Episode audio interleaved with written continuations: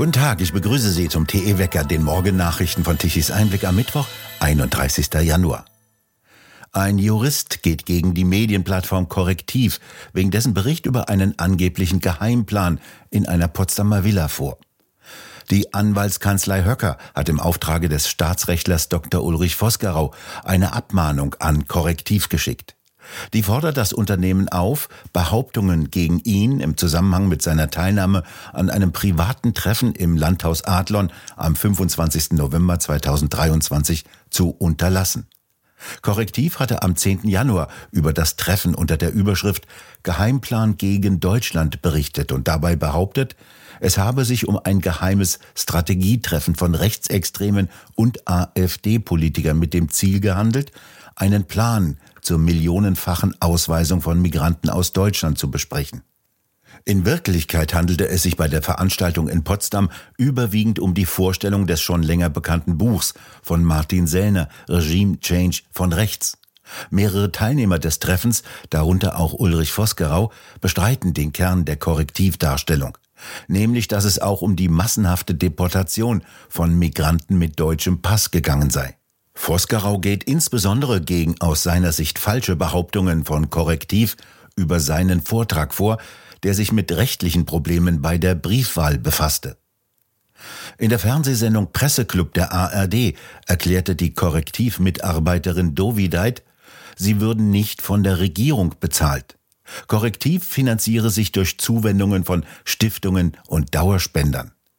In Wirklichkeit erhielt Korrektiv allein im Jahr 2023 insgesamt 431.059 Euro und 85 Cent aus der Bundeskasse.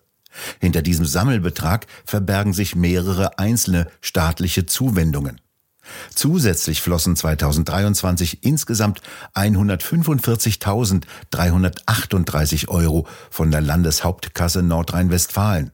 Im Jahre 2022 erhielt Korrektiv 198.500 Euro aus der Kasse der Staatsministerin für Kultur und Medien, der Grünen Claudia Roth. Zu den Gebern auf Staats- und Regierungsseite gehörten in den vergangenen Jahren außerdem die Staatskanzlei Nordrhein-Westfalen, die Bundeszentrale für politische Bildung und dazu die mit Steuergeld ausgestattete grüne nahe Heinrich Böll Stiftung. Die Veranstaltung in der Villa in Potsdam soll nach Angaben von Korrektiv selbst ein Mitarbeiter des Unternehmens heimlich gefilmt haben.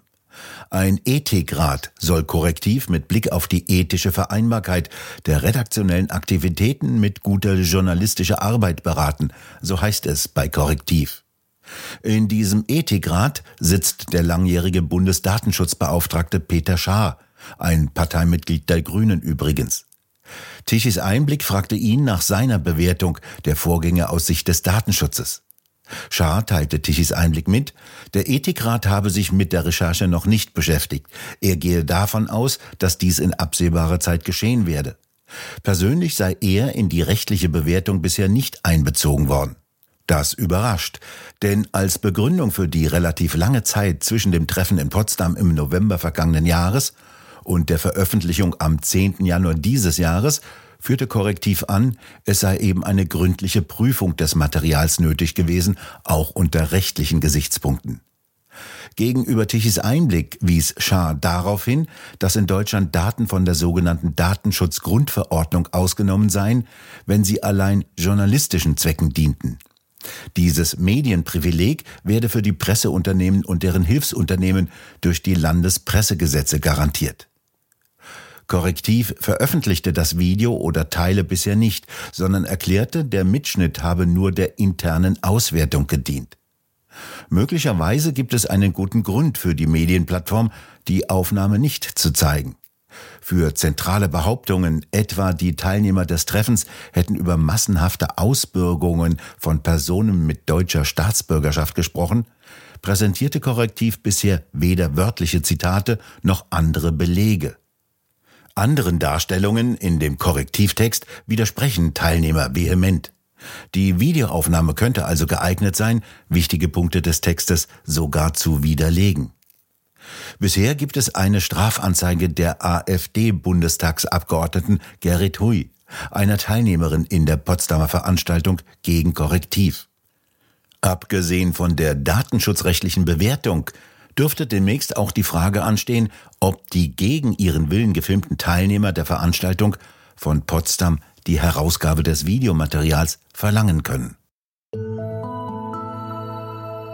Der neue französische Ministerpräsident Gabriel Attal hatte gestern in einer Grundsatzerklärung vor der Nationalversammlung unter anderem neue Mittel für die Landwirtschaft angekündigt, sowie eine zusätzliche Unterstützung der Weinbauern.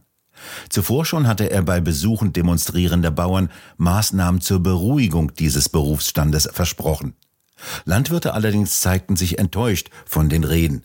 Die Blockaden bleiben weiterhin bestehen und die Landwirte lösen sich ab.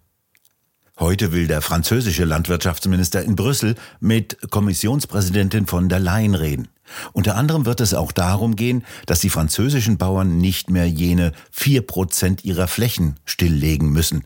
Dies ist ein Kern jenes Green Deals.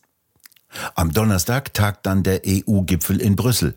Frankreichs Präsident Macron will die Landwirtschaftspolitik und den Bauernaufstand vor anderen Themen wie der Ukraine-Hilfe behandeln.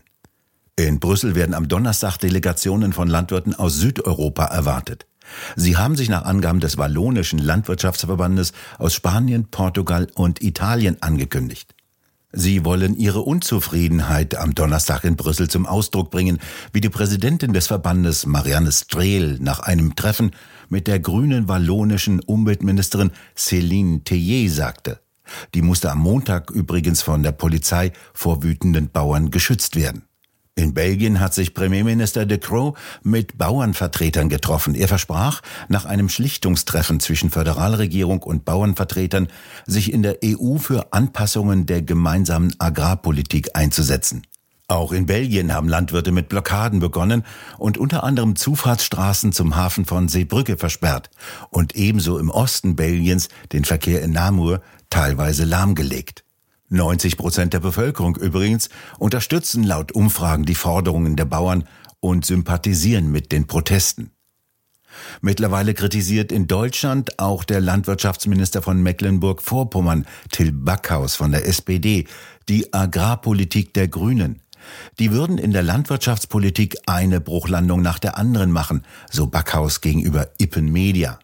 Sie hätten in den vergangenen zwei Jahren die Verantwortung für den Umwelt- und Agrarbereich gehabt und hätten längst Programme auf den Weg bringen können. Er wirft den Grünen die Stigmatisierung konventioneller Landwirte vor. Es entstehe der Eindruck, Bauern seien die, die mit Gülle als Giftmischer herumfahren und unsere Umwelt kaputt machen. Backhaus äußerte Verständnis für frustrierte Landwirte. In Hamburg blockierten am Montag Traktoren Innenstadtstraßen und Teile des Hafens. Der Agrardiesel sei nur der Anlass. Die Proteste gelten vor allem gegen die zunehmende Bürokratie und gegen die Landwirtschaftspolitik. Landwirte bekannten sich in Reden dazu, mittlerweile unsinnige Düngevorschriften zu ignorieren und stattdessen gute fachliche Praxis zu machen. Landwirte kritisierten blödsinnige bürokratische Vorschriften, wie beispielsweise, dass ein Sonnenhut getragen werden müsse, wenn die Sonne scheint. So beschwerte sich ein junger Landwirt auf der Kundgebung.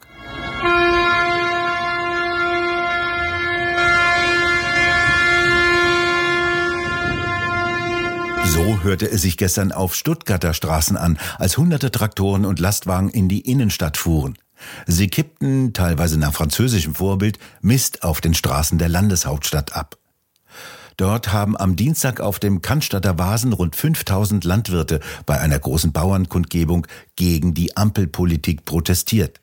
Das Volksfestgelände war von dieser Großdemonstration der Bauern und des Mittelstandes, wie es hieß, überfüllt. Damit haben bereits zum dritten Mal Bauern in der Landeshauptstadt Baden-Württembergs demonstriert. Auch in Nordrhein-Westfalen demonstrieren Landwirte mit Blick auf die kommenden Haushaltsberatungen im Deutschen Bundestag weiter. In Niedersachsen hat das Landvolk Protestaktionen ab Mittwoch und Donnerstag angekündigt. In Bayern sollen heute Landwirte Protestaktionen an Autobahnauffahrten außerhalb von Ballungsräumen veranstalten. Die Rettungsgassen werden dabei freigehalten, versprechen sie. Das Bruttoinlandsprodukt in Deutschland dürfte zwischen Januar und März um 0,2 Prozent schrumpfen. Dies prognostiziert das IFO-Institut. Die Unternehmen in fast allen Wirtschaftsbereichen würden über eine sinkende Nachfrage klagen, heißt es.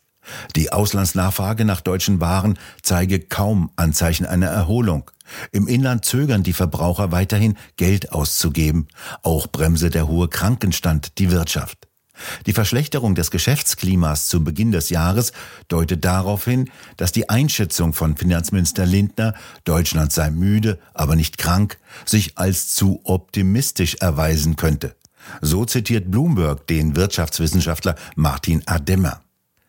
Die Eurozone insgesamt hat eine erste Rezession seit der Pandemie in der zweiten Hälfte des vergangenen Jahres vermieden. Ein starkes Wachstum in Italien und Spanien glichen die Krise in Deutschland aus, so Bloomberg. In dieser Woche berät der Bundestag über den Haushalt. Bei Tichys Einblick schreibt Maria Turnes, die Debatte zeige, dass die Ampel nicht mehr über Profanes wie Geld, Wirtschaft oder Arbeit reden wolle. Die Regierung sei gegen rechts und das müsse reichen. Zahlen seien nicht der Freund der Ampel. Sie zeigten nur auf, wie sehr SPD, Grüne und FDP als Bundesregierung dem Land schaden. Das Bruttoinlandsprodukt ist im vergangenen Jahr um 0,4 Prozent zurückgegangen, so das Statistische Bundesamt. Allein von Ende September des vergangenen Jahres bis Ende Dezember schrumpfte die deutsche Wirtschaft um 0,3 Prozent. Dies trotz Rekordzuwanderung. Die sollte doch Fachkräfte bringen und die Wirtschaft beleben. Der Vorsitzende der Werteunion Hans-Georg Maaßen will nicht als Spitzenkandidat bei der Landtagswahl in Thüringen auftreten. Er habe dies nicht vor, sagte er in einem Interview mit der thüringischen Zeitung Freies Wort. Er wünsche sich einen Regierungswechsel in Thüringen und wolle sich stark in den Wahlkampf einbringen. Er wolle mithelfen, dass Thüringen wieder einen bürgerlichen Ministerpräsidenten bekomme, so Maaßen. Am 1. September wird in Thüringen ein neuer Landtag gewählt.